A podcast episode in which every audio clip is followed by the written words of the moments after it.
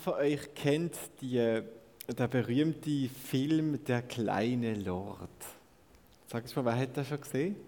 So ein paar von euch. Das ist so ein Weihnachtsklassiker. Also eigentlich schon seit irgendwie mehreren Jahrzehnten wird da immer so um die Weihnachts um Weihnachtszeit herum gesendet. Und das ist ähm, sehr eine schöne, bewegende Geschichte. Das ist die Geschichte von einem achtjährigen Bub und der wächst in New York auf kommt eigentlich von England, ganz in armen Verhältnissen, so verlottert, verarmt. Und dann eines Tages klopft bei ihm an der Tür und ähm, es steht so ein vornehmer Herr vor der Tür und sagt, kleiner Mann, Cedric, du ähm, bist Erbe worden von einer großen Grafschaft in England. Du bist jetzt quasi ein Lord. Ähm, komm doch mit in dieses Schloss nach England und wird so richtig vornehm und reich und ähm, unglaublich verwöhnt. Komm doch mit. Du bist jetzt reich geworden. Und dann äh, geht er mit und ähm, die Geschichte erzählt dann weiter, wie er zu diesem Erbe kommt, so mit ein paar Umwegen und anderen dramatischen Sachen, die noch mit reinspielen. Aber sonst eine sehr schöne so Weihnachtsgeschichte. Äh, also schon ziemlich alt. Wegen dem kennen wahrscheinlich auch nicht alle. Aber ich glaube, er kommt immer noch regelmäßig um Weihnachten. Also am nächsten Weihnachten schauen Sie. Genau. Der Bibeltext, den wir heute anschauen miteinander, der erzählt genau so eine Geschichte. Menschen, es handelt von Menschen, die nichts haben, die arm sind, ohne etwas dastehen und am Schluss von dieser Geschichte ein unglaubliches Erbe im Sack haben. Ich bin einer von denen, der das hat und du kannst auch so etwas sein, du bist es vielleicht schon, aber um das geht es, um die Erbschaft. Ich möchte jetzt drei Fragen beantworten und für das brauche ich das Flipchart. Und das meine ich mir also wirklich ins Zeug gelegt, um eine sehr eine schöne Zeichnung zu machen. Ha! Das war sozusagen der Erb oder das Kind oder wie auch immer. Genau. Was für Fragen wollen wir beantworten heute Abend? Frage 1. Um was für eine Erbschaft geht es eigentlich?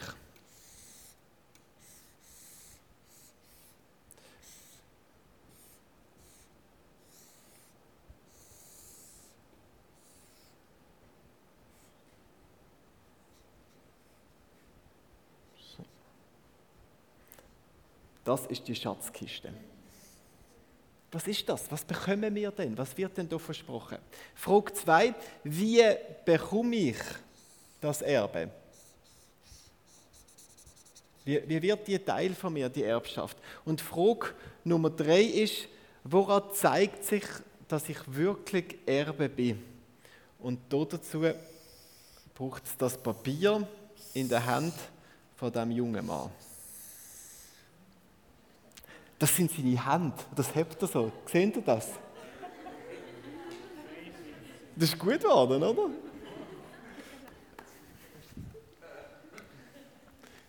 Also, diese drei Fragen gehen wir entlang. Um was für ein Erbe geht es? Wie bekommen wir das? Und wie weiß ich, dass ich wirklich Erbe bin?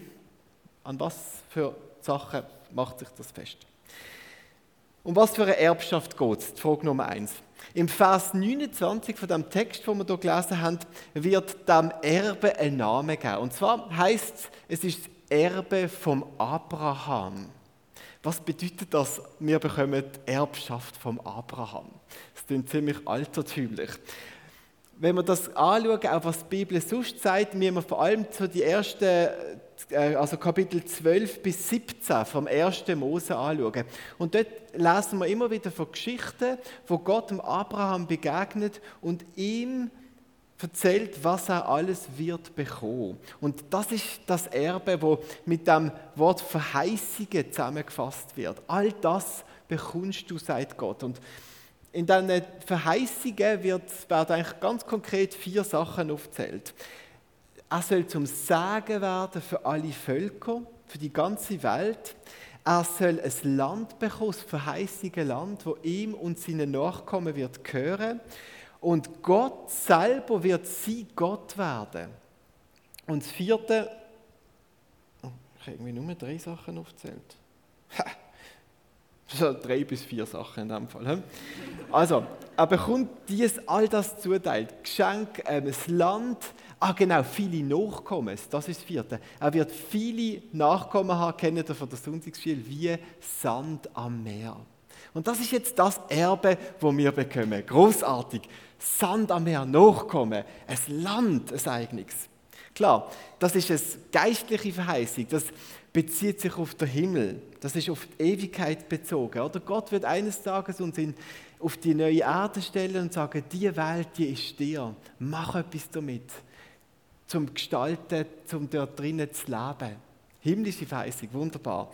Aber die Verheißung, das Erbe, wo da versprochen wird, das ist noch viel mehr als das. Da steckt noch viel mehr dahinter. Als ich ziemlich genau 18 Jahre alt war, dort ist die Frage, ist das alles, was Gott mir gibt? So, der Himmel, das ist für mich eine sehr aktuelle Frage geworden. Und eine Frage, die mich umtrieben hat, ist das wirklich alles? Alles, was das Leben zu bieten hat. Ich habe mein eigenes Leben angeschaut und bin einfach nicht mehr so recht zufrieden damit. Ich habe Volleyball gespielt, sehr viel, habe bin recht erfolgreich so im Sport, hatte dort Freunde gehabt, bin dort wohl. Ähm, das Wichtigste ist mir eine Freundin zu finden, nicht mehr allein zu sein, sondern jemanden zu haben, wie das meine anderen Freunde auch haben wollen Und so habe ich gelebt. Ich habe Sport gemacht, ich bin in die Schule gegangen und ich habe eine Freundin gesucht. Ich habe dann einmal eine gefunden für eine kürzere Zeit. Das war mein Leben. Und das ist so ein bisschen wie der Abraham am Anfang von seiner Geschichte beschrieben wird. Der Abraham hat gewohnt in der Stadt, wo er daheim war. Und jeden Morgen ist er zu den Türen ausgegangen, ist auf sein Feld, hat es bewirtschaftet und ist wieder heimgegangen. Und er hat sich mit der Zeit angefangen, die Frage zu stellen. Also die steht so nicht, aber das ist das, was dort hinter dem Bild steckt. Ist, ist das alles? Das, einfach das Leben, das hier. Jeden Tag rausgehen und jeden Abend wieder reinkommen mal bei Sonnenschein, mal bei Regen, aber immer das Gleiche. Ist das alles? Und das ist eine Frage, die sich ganz viele von uns auch stellen. Oder die unseren Alltag prägt. Wir gehen ins Kino, wir genießen unser Leben, der Sonnenschein, wir können vielleicht bei diesem Wetter Beachvolleyball spielen. Wir leben darauf los, wir möchten bewundert werden, wir hoffen auf möglichst viele Likes, wir ähm, machen möglichst viele gelungene Selfies und präsentieren uns gut. Wir hoffen, dass wir vielleicht eines Tages mal eine Karriere können machen können, vielleicht zwei Kinder haben oder drei, vielleicht dann nur eins. Wir hoffen, dass wir vielleicht mal ein Audi oder irgendein schönes Auto können fahren Wir hoffen auf eine Arbeit, die irgendwie Sinn macht, die gut ist, eine Familie zu haben. Und wir leben und haben all die Sachen und stellen uns irgendwann mal die Frage, ist das wirklich alles? Ist das wirklich alles, was das Leben hergeht? Einfach jeden Tag aufstehen und am Abend dann wieder ins Bett gehen. Ist das wirklich alles? Und die Antwort, die der Text gibt, ist ja, das ist alles. Das ist alles, was das Leben hergibt. Und eines Tages macht es und dein Leben ist weggeweiht und ist vorbei.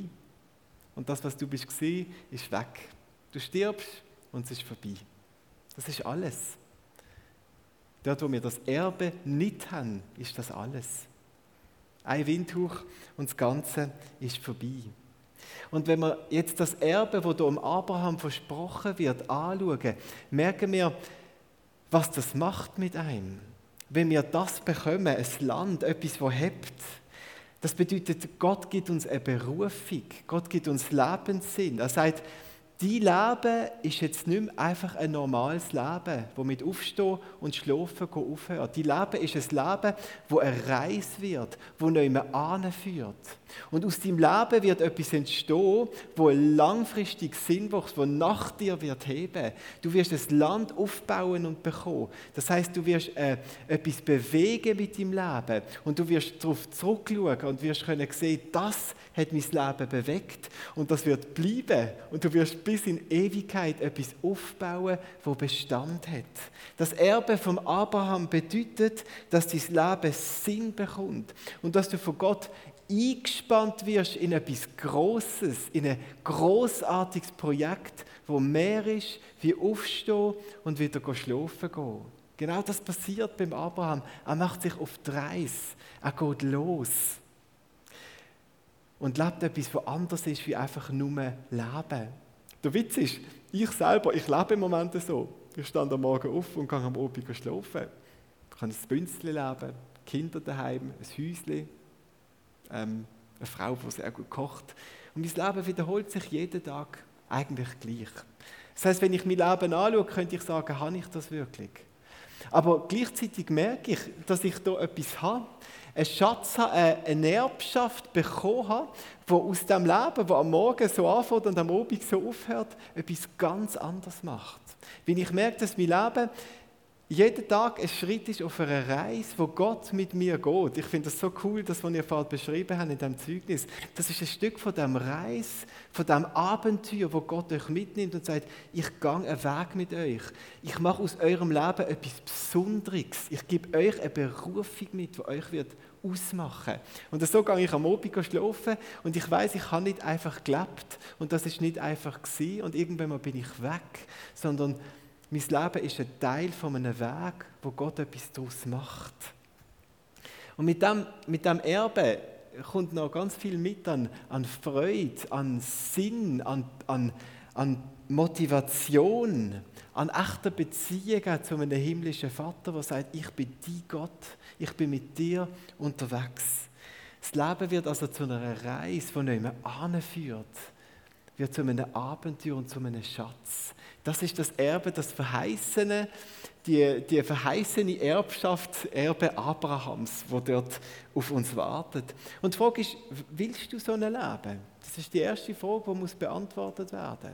Oder sagst du, nein, für mich ist das gut. Ich liebe, ich hoffe, ich kann möglichst Karriere machen, möglichst erfolgreich leben, möglichst viel Spaß haben in meinem Leben und dann macht es halt eines Tages und es ist vorbei. So wie das einen grossen Teil von dieser Welt macht. Wenn ihr so leben wollt, dann ist die Erbschaft nicht von euch und dann ist auch der Glaube nicht von euch.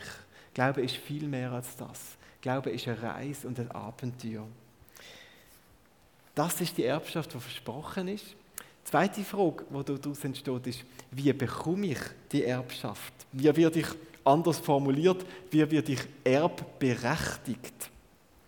Und da kommt jetzt der Begriff Sohn oder Kindschaft kommt ins Spiel. Äh, der Titel ist ja zu Kindern Gottes befreit. Erbe ist der, wo Sohn ist. Der, wo der Sohn ist vom Vater, der all das hat und einem gibt. Übrigens, ähm, das ist ein bisschen gemein im Text an euch Frauen. Also es ist wirklich einfach, es steht im Urtext steht einfach Sohn. Also es geht wirklich um Sohn. Aber nicht, weil es nicht um euch Frauen geht, sondern weil Sohn damals ähm, der war, der juristisch erbberechtigt ist. Also es ist ja ganz klar gesehen, Sohn, das ist, dort wird das Erbe weitergeben. Aber nicht, weil die Söhne besser sind. Oder weil Frauen nicht ein Erbe sollen bekommen im geistlichen Sinn. Also ihr bekommt es auch im Text steht nur Sohn, aber es geht ähm, dort darum, um, um eigentlich die juristische Ebene. Da muss jemand ein Erbe zugeschrieben bekommen. Ein Dokument, das ihn erbberechtigt macht. Wir bekommen das Erbe also, indem wir Söhne werden oder eben Töchter. Nur jetzt ist das Problem, man kann sich nicht selber zu einem Sohn machen oder zu einer Tochter. Das ist echt mega schwierig. Man kann ganz vieles erreichen im Leben mit eigener Leistung und mit entsprechendem Einsatz. Man kann sich Mühe geben und dann wird man vielleicht ein bisschen besserer Mensch oder ein bisschen liebevoller, aber man wird nie Sohn oder nie Tochter. Probiert das mal. Könnt ihr mal zu einer bisschen ältere Damen und ältere Herren und, und stehen da und lassen ihre Kräfte spielen und versuchen aber da irgendwie zu dieser Sohnschaft oder Kindschaft zu kommen. Es wird nicht funktionieren. Mit noch so viel mentaler Stärke oder Willenskraft. Ihr könnt die Person auch nicht nehmen und ihr Messer an die Gurgel heben und sagen, du wirst jetzt mein Vater oder du wirst meine Mutter und sonst töte ich dich. Es funktioniert nicht. Die Person wird vielleicht Ja sagen und dann kann sie weiterleben, aber sie wird nicht Vater werden. Das geht nicht. Sohnschaft, Kindschaft und in dem Sinne das Erbe bekommen wir auch nur durch das, was von oben passiert. Das ist eine Entscheidung der Eltern. Entweder eine biologische Entscheidung, wir machen jetzt ein Kind, oder eine Entscheidung für eine Adoption, wir, wir, wir wollen ein Kind haben. Mit dieser Entscheidung ähm, beginnt eine Kindschaft und wird man erben. Verse 4 bis 5 vom, von dem Text, den ihr gelesen habt, die beschreiben, wie Gott genau das macht. Ähm, es steht dort im Vers 5, in alle Rechte von Söhnen und Töchtern Gottes eingesetzt werden. Um das geht das soll passieren. Und eine andere Übersetzung, die sagt das noch besser, damit wir die Sohnschaft empfingen. Also Gott macht etwas, was im Vers 4 beschrieben ist, damit wir die Sohnschaft empfingen. Das heißt, damit wir Erbe werden, damit wir den ganzen Schatz bekommen. Einige von euch wissen das vielleicht noch, wir sind vorletztes Jahr in den Philippinen als Familie und haben dort in einer, in einer Organisation mitgeholfen, die sich um weise Kinder und arme Kinder kümmert. Und dort sind wir eigentlich fast jeden Tag für ein, zwei Stunden in ein Waisenhaus gegangen, wo etwa 100 Meter neben unserem Wohnort war und haben dort die Kinder besucht und haben mit diesen Kindern gespielt und haben auch ein bisschen erfahren dort, wie das funktioniert, oder? Und wenn du dir vorstellst, da kommt man in einen Raum und dann hat es bei den ganz Kleinen von 0 bis 5 hat es etwa 20 Kinder und die sind alle in einem Raum und spielen dort und sind betreut. Und ähm, die Kinder können adoptiert werden. Und da haben wir mit Kindern gespielt und haben dann von der Betreuer erfahren, ja, das ist der der Jack und der wird in zwei Monaten wird er nach Holland gehen und wird dort, also wird von seinen Eltern, Adoptiveltern abgeholt und wird dort angebracht werden. Und da hat noch niemand, der wäre noch frei für die Adoption oder das Kind, ähm, das ist ein bisschen schwierig unterzubringen. Und haben so ein bisschen erfahren, wie das dort läuft. Und wenn wir jetzt den Vers 4 anschauen, dann ist es genau das, was passiert, oder? Also ob Gott in das Gott sagt, Jesus, gang du in das Weiße? Das heißt, er sandte seinen Sohn in die Welt und genau das macht er. Jesus kommt in das Weiße in das Weiße Welt und sagt, welches Kind soll ich nehmen? Und dann sagt er, ich möchte sie alle haben. Das ist das, was passiert. Er geht an, er sieht die Kinder und sagt, ich möchte dass die Weisen meine Kinder werden, also meine Brüder werden, damit sie die Söhne vom Vater können werden. Und das ist wunderbar. Und dann kommt die Frage, wo Jesus gestellt wird. Die Frage, die Jesus muss beantworten muss, bevor das passieren kann, ist, kannst du dir das leisten? Weil die Kinder, die dort in dem Heim sitzen, die müssen bezahlt werden, ihre, ihre Personal- und Sachaufwand und auch der Schaden, den sie angerichtet haben, das muss berappt werden. Da muss sich jemand darum kümmern. Und das ist das, was wir lesen davon, dass Jesus mit seinem Leben zahlt, damit wir die Sohnschaft können bekommen. Wir lesen davon, dass es Jesus sein Leben kostet, damit das passieren kann.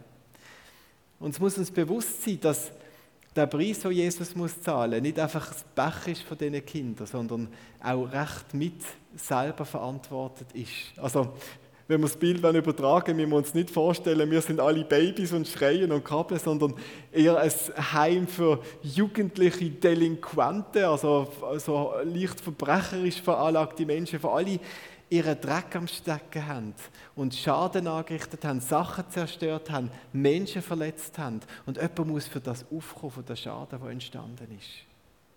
Es war übrigens spannend, dort in dem Heim, wo wir sind, zu merken, wie das Zerstörerische, wo muss bezahlt werden, so tief in den Kindern steckt. Wir haben, wir haben ihnen oft Spielsachen mitgebracht, Kinderbücher oder, oder Luftballon oder, oder äh, Seifenblöterli-Sachen. Und wir haben das diesen Sachen gegeben. Und vor allem bei den Bilderbüchern, oder? Ganz schöne neue Bilderbücher, die wir dort gekauft haben. Und innerhalb von ein paar Minuten ist das verrupft und verrissen gesehen. Weil die Kinder einfach nicht, nicht den Wert haben können sehen und das haben möglichst schnell, möglichst viel haben haben. Und das zeigt etwas, wie wir Menschen sind und was äh, äh, so eine Weisenschaft mit uns macht, dort wo wir nicht Elternschaft erleben. Wir lernen nicht mit den Sachen umzugehen und für das muss gezahlt werden. Und wir lesen hier, Jesus zahlt dafür und ähm, sagt, ich zahle das mit meinem Leben und jetzt, wer will, kann mitkommen. Und er geht aus dieser Tür raus und wir hocken jetzt in diesem Raum und wissen, wir können rausgehen. Und wenn wir dort rausgehen, dann werden wir eine angepasste Familienurkunde bekommen. Wir werden die Sohnschaft juristisch, rechtlich zugesprochen bekommen. Und in dem Moment, wo wir rausgehen und sagen, ja, ich möchte das, in dem Moment wird das Erbe wird Teil von unserem Leben. Und unser Leben hat eine ganz andere Qualität, eine ganz andere Grundausrichtung, als es bis jetzt hat. Wir müssen das nur noch nehmen. Und das führt mich zu der dritten Frage, die ich heute Abend möchte beantworten möchte. Woran zeigt sich dass ich wirklich Erbe bin? Also vielleicht sitzt du und sagst, ja, ich bin Christ, ich, ich, also ich habe das gemacht, ich bin Sohn oder Tochter von dem Gott. Und das Spannende ist, dass der Text uns jetzt vier Punkte aufzählt, wie eine Checkliste, die uns hilft zu prüfen, das, was Sohnschaft bedeutet, ist das in meinem Leben passiert? Lebe ich das? Zeigt sich das an mir, dass ich durch die Türe gegangen bin und die Vaterschaft angenommen habe? Vers 7 ist ganz spannend. Dort heißt es, daran zeigt sich, dass du kein Sklave mehr bist, sondern ein Sohn. Daran, also das ist am Schluss vom Text und das weist uns so viel daran, nimmt er Bezug auf das, was vorgestanden ist im Text und dort merken wir, dort ist etwas erklärt worden und daran zeigt sich, dass du wirklich Sohn oder Tochter von Gott bist und Erbe bist mit dem. Und jetzt sehen wir die vier Punkte von dieser inneren Checkliste, die helfen, das zu verstehen. Ich möchte die Punkte vorstellen und euch auch ein paar Sachen zu jedem Punkt sagen, was ihr vielleicht machen könnt oder was das bedeuten kann, wenn ihr da nicht könnt abhaken den Punkt. Der erste Punkt Das ist der Glaube.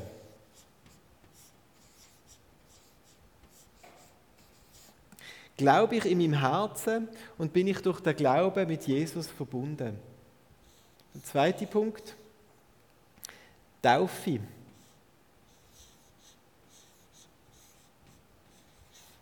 Bin ich tauft und habe ich durch Taufe mein Glauben sichtbar gemacht? Punkt 3. Freiheit.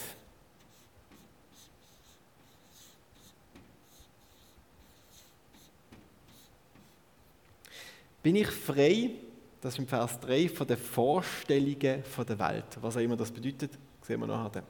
Und der Punkt 4 von dieser Checkliste, Sehnsucht möchte ich das nennen.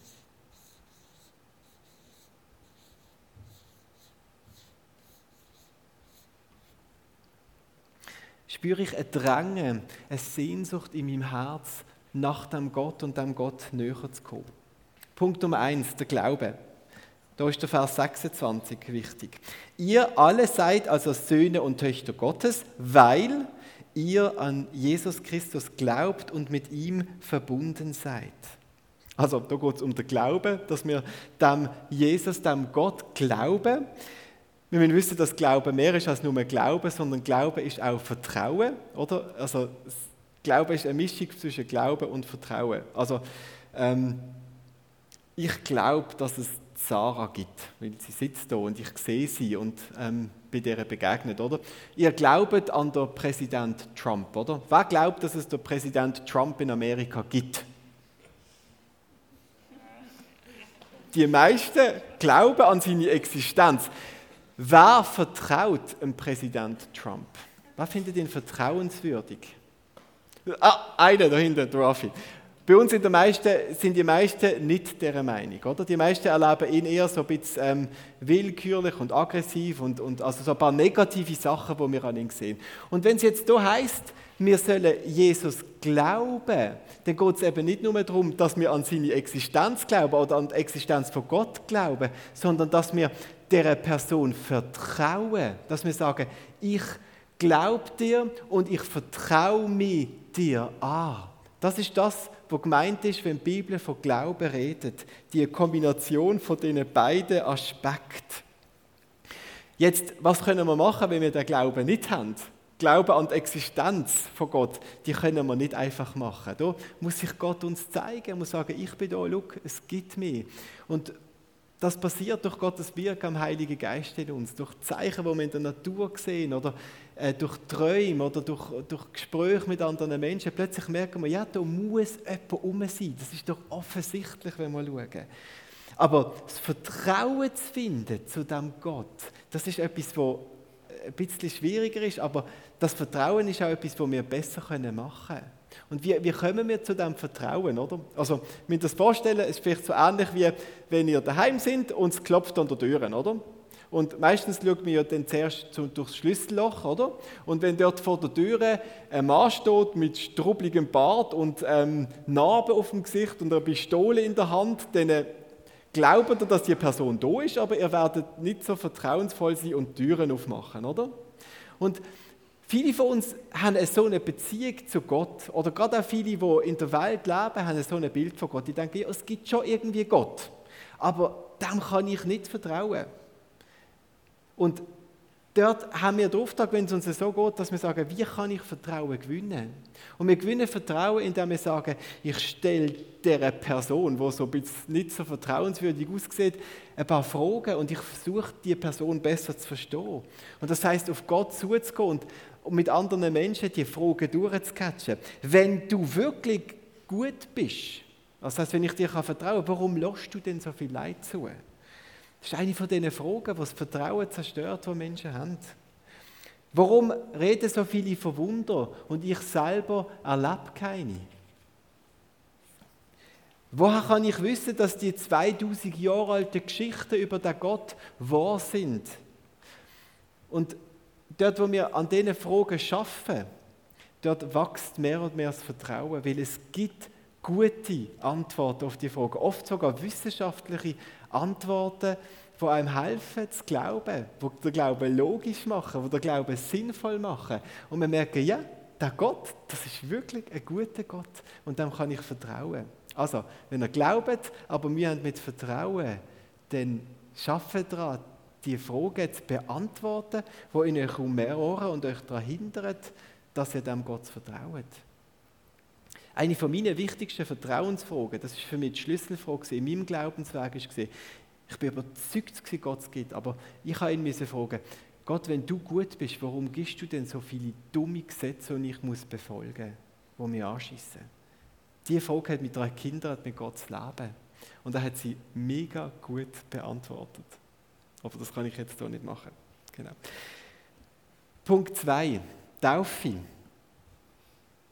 Überlegt euch innerlich schon, würdet ihr hier ein Höckchen setzen? Ich bin getauft worden und habe durch das meine Glauben sichtbar gemacht. Das ist der Vers 27. Dort heißt es, denn ihr alle, die ihr auf Christus getauft worden seid, habt ein neues Gewand angezogen. Kleider sind ein Symbol, dass etwas außen sichtbar wird. Also sie sind wie ein Spiegel für unsere Seele. Das ist die symbolische Bedeutung von, von der Kleider in der Bibel. Taufe wird durch so ein Kleid beschrieben. Das heißt, Taufe zeigt nach außen, was ich innen drin bin. Sie macht das nach außen sichtbar. Taufe bedeutet, ich mache mein Glauben öffentlich.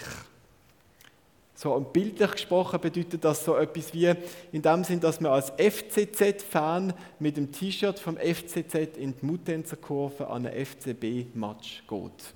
Das ist etwas, ich bin das und zu dem stand ich egal was es mir kostet. Ich mache das öffentlich. Und das ist ein Punkt, wo eigentlich sehr gut messbar ist. Da könnt ihr wahrscheinlich schnell beantworten. Bin ich tauft oder bin ich nicht tauft? Allerdings ist wichtig, dass Taufe hier als etwas gemeint wird, wo das öffentlich machen von meinem Glauben, das Bekennen von meinem Glauben, das Stehen zu meinem Glauben, anfängt damit. Taufe ist die erste öffentliche Handlung, wo wir sollen wo wir sollen zeigen, ich glaube, ich gehöre zu der Gemeinschaft der Christen dazu. Und die Handlung ist wichtig. Aber wichtig ist, dass das nicht eine Handlung ist, die zu einer Alibi-Übung werden Ich will mein Glauben nicht zeigen und von mir behalten, aber ich tue mich jetzt einmal schnell taufen und dann habe ich es erledigt für den Rest von meinem Glaubensleben. Und ich kann halt wieder in mein Schneckenhaus zurück und den Glauben von mir behalten. Das ist nicht gemeint damit, sondern Taufe heißt, das ist der Anfang davon, dass ich mein Leben so lebe, dass man den Glauben sieht und bemerkt. Sonst ist das Heuchelei, wenn ich sage, ja, ich bin ja tauft, aber sonst ist nicht öffentlich sichtbar von meinem Glauben. Aber da ist auch wichtig, dass ihr das seht. Da geht es nicht darum, dass unser Bekennen, das heißt das Zeigen von unserem Glauben, eine Leistung ist, die wir müssen, äh, bringen Also es geht nicht darum, wie erfolgreich kann ich jetzt mein Glauben öffentlich zeigen. Es kann sein, dass ich das überhaupt nicht schaffe. Aber dass du den Punkt kannst abhökeln, das heißt, dass du Erbe bist, kann sich darin zeigen, dass du darunter leidest, dass du es nicht schaffst, die Glauben in der Schule zu zeigen.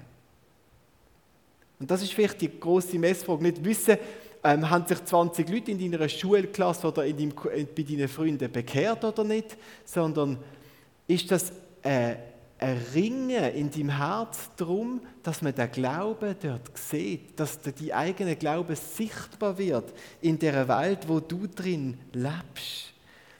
Sohnschaft ist, da geht es nicht darum, dass man etwas muss beweisen oder möglichst gut muss sein. Aber es zeigt sich, dass man Sohn ist, wenn man das will sein. In dem Wunsch, in dem Brennen im Herz, dort sieht man das. Willst du, dass man die Glaube sieht? Das ist eine wichtige Prüffrage von deiner Kindschaft. Und wenn du das willst, dann ist der Rest von deinem Leben ab heute ein großes Projekt, zum Lernen, sich den Ängsten und den Herausforderungen zu stellen, wie man den Glauben kann zeigen kann. Und das macht ihr, ein Projekt von diesem Weg. Also euch zwei attestiere ich hier mal das Höchli, dass ihr diesen Weg gemacht habt. Egal wie erfolgreich ihr sind, aber dass ihr das wendet, das zeigt Kindschaft von Gott. Was kann man machen, wenn man diesen Punkt nicht erfüllen kann? Hm, ist nicht so schwer, lasst euch taufen. Punkt 3. Freiheit. Da geht es um den Vers 3. Also hier vom Kapitel 4, wir gehen ja über die Kapitelgrenze drüber aus. Dort heißt, das ist ein cooler Satz, als wir noch unmündig waren, waren wir den Vorstellungen unterworfen, die in dieser Welt herrschten und waren ihre Sklaven. Da wird also beschrieben, wie man Sohn wird. Vorher, bevor man Sohn oder Tochter wird, ist man Sklav von den Vorstellungen, die in dieser Welt herrschen. Sohnschaft, also Kindschaft bedeutet dann logischerweise, dass man frei ist von dem. Also wenn man vorher versklavt ist unter die Vorstellungen, heißt das, dass man Kind ist, man ist frei da. Das ist Freiheit von den Vorstellungen von der Welt.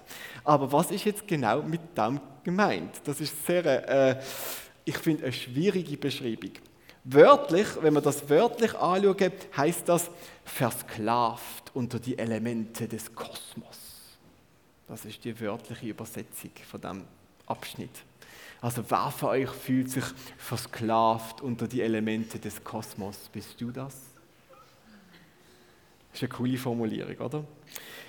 Das klingt so richtig mystisch und kompliziert, aber eigentlich ist es das gar nicht. Versklavt unter die Elemente des Kosmos bedeutet. Kosmos ist all das, was Gott geschaffen hat. Das heißt, das, was geschaffen ist, im Gegenteil zu dem, was alles geschaffen hat. Das heißt, es geht eigentlich einfach um all das, was die Welt ist und was die Welt zu bieten hat. Da gehören Äußerlichkeiten dazu, dein Handy kann dazugehören, aber auch die Haus oder die Auto oder deine Freundin oder deine Gesundheit oder es können auch Werte andererseits dazugehören dass du bewundert wirst, dass du Erfolg hast, dass du ähm, Anerkennung bekommst, dass du möglichst viel ähm, Bestätigung bekommst. Die äußeren und inneren Sachen, wo die Welt zu bieten hat, das ist gemeint mit dem, was der Paulus dort sagt. Wenn du die Sachen brauchst, irgendetwas von diesen Sachen, dann bist du versklavt unter die Elemente des Kosmos. Und dann bist du nicht etwas, wo du ein Höckchen setzen kannst, dass du wirklich frei bist. Das ist deine Prüffrage. Brauchst du diese Sachen? Brauchst du dein Handy?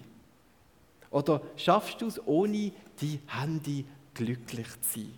Das ist der Punkt, um das es hier geht. Wer wirklich Sohn ist, wer wirklich gecheckt hat, was Gott uns gibt für ein Erbe, wer das Paket wirklich verstanden hat, braucht alles andere einfach nicht mehr. Das ist jetzt ein Punkt, wo die meisten von euch sagen, ja, das kann ich schon. Das ist auch ein Punkt, wo man sich sehr gut selber kann betrügen kann, indem man sagt, ja, ich brauche die Sachen nicht, aber ich habe sie jetzt halt und dann kann ich sie ja auch nutzen. Und das stimmt auch 100 Prozent. Man darf das ja. Ich habe übrigens auch ein Handy. Ähm, ich habe ein Haus, ich habe ein Auto, ich habe all das Zeugs, oder? Wie weiß ich, ob ich frei bin von diesen Sachen oder nicht? Und das Erste, was ihr machen könnt, um hier weiterzukommen, ist, hört auf, euch selber zu betrügen. Ich habe all das Zeugs. Brauche ich es oder brauche ich es nicht? Das ist eine Frage, die ich mir immer wieder stellen muss. Und ich habe immer wieder mal merken, ja, bin ich wirklich frei von dem? Oder was wird mit mir passieren, wenn ich das verlieren würde? Und es gibt einen sehr guten Weg, um hier Klarheit zu gewinnen, ob ihr hier ein Höckchen setzen könnt oder nicht. Macht ein paar Tests mit euch selber. Räumt einmal das Handy für eine Woche in den Schrank. Das gibt einem ein Gespür dafür, wie wichtig einem das ist. Und ob man es braucht mit Freiheit oder ob man nur so tut, als ob man frei ist. Zieht einmal den Stecker aus dem Computer für eine Zeit und schaut, was macht es mit euch. Esset einmal einen Monat lang kein Schocki. Verzichtet einmal. Trinket einmal einen Monat lang kein Wasser. Das war ein Witz. wir müssen uns an unsere biologischen Realitäten stellen. Also übertrieben wenn wir nicht. Aber ihr, ihr wisst, was ich meine und was es geht. Wenn ihr echt sein wollt und wenn die Frage wirklich beantworten, brauchen wir etwas oder sind wir wirklich frei oder tun wir nur als so, als ob wir frei sind und hoffen es, dann testet das, indem ihr fastet und verzichtet auf die Sachen, die ziemlich oft in eurem Leben ziemlich dominant und ziemlich präsent sind. Testet das. Und wenn ihr dann merkt, dass ihr Sachen habt, die euch zu wichtig sind, dann heißt es zurück auf Schritt 1 zum Glauben.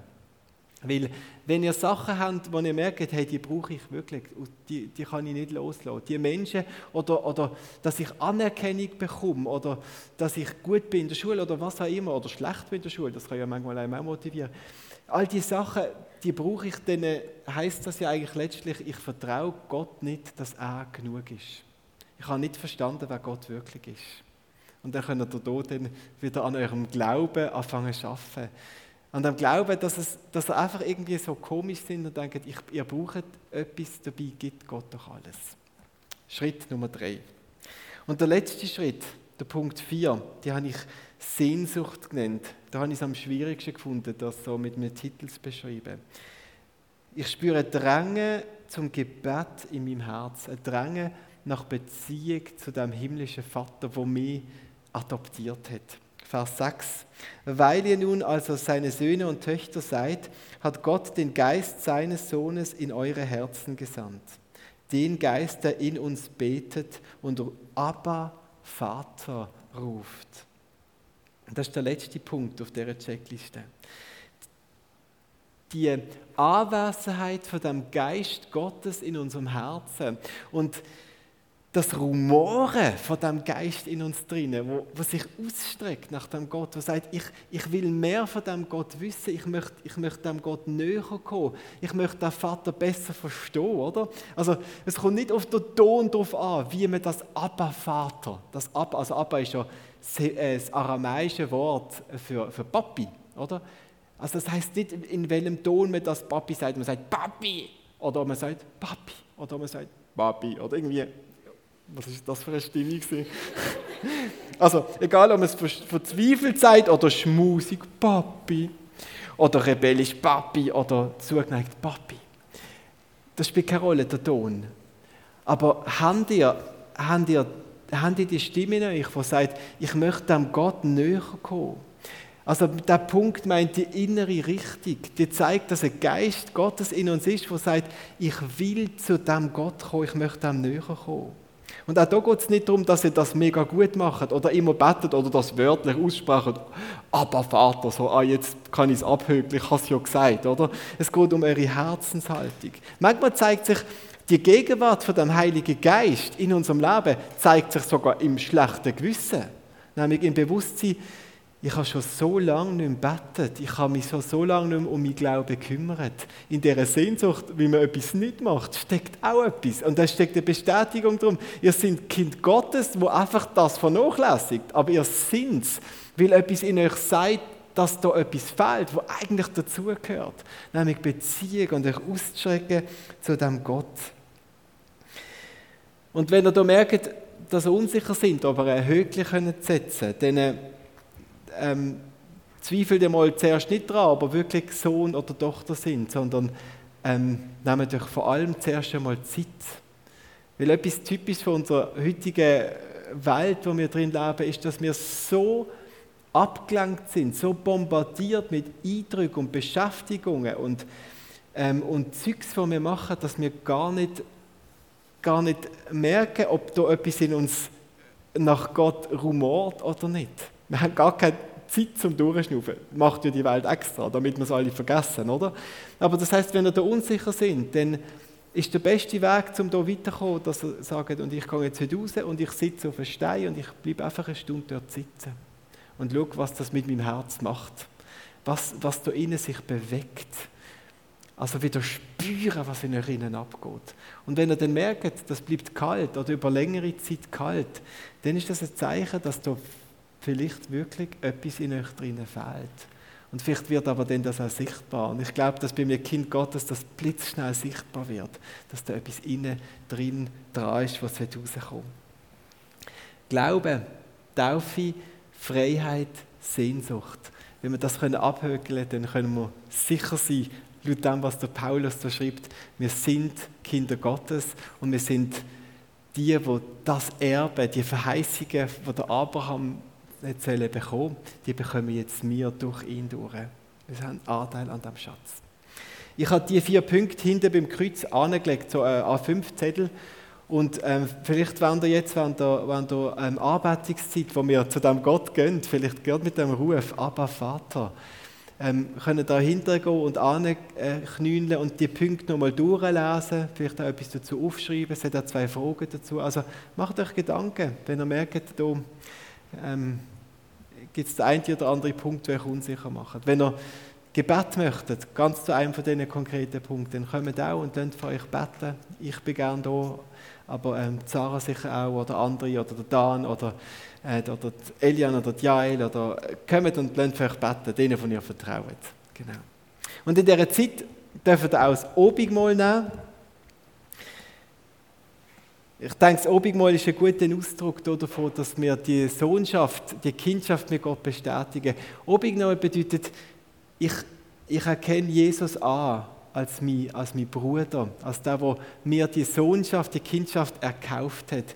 Ich nehme es, ich trinke den Saft als Erinnerung, ich gehöre zu ihm und ich erinnere mich daran, dass er sein Leben für mich gegeben hat, den Preis gezahlt hat, um mich aus dem Waisenheim rauszuholen. Also kommt dafür, ähm, ihr dürft allein kommen, einfach während dieser Lieder und im Moment durch still sein und das Brot essen und den Wein, äh, den Traubensaft trinken. Oder könnt auch zu zweit, zu dritt gehen und euch das einander geben. Finde ich der coolere Weg. Aber ähm, kommen doch alle vorbei ähm, im Verlauf von dieser Zeit, von dieser Worship-Zeit und suchen auch hier ähm, die Bestätigung von eurer Kindschaft von Gott. Und Jesus, ich möchte jetzt der Flappe und der Luis und der Roman segnen und dich bitten, dass, dass du sie einfach brauchst, um uns in deine Gegenwart zu nehmen. Wir wollen jetzt vor dir kommen. Aber Vater, ich sehne mich nach dir.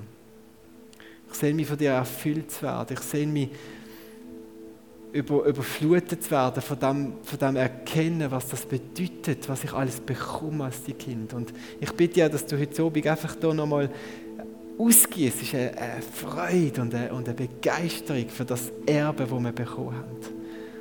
Und Jesus, dort, wo, jetzt Leute unsicher sind und, und Fragen haben auf ihrer Glaubensreise, dort, dort zeig du jetzt bei ihnen und rette zu ihren Herzen, dass sie heute Abend einen Schritt weiterkommen und vor allem einen Schritt näher zu dir. Amen.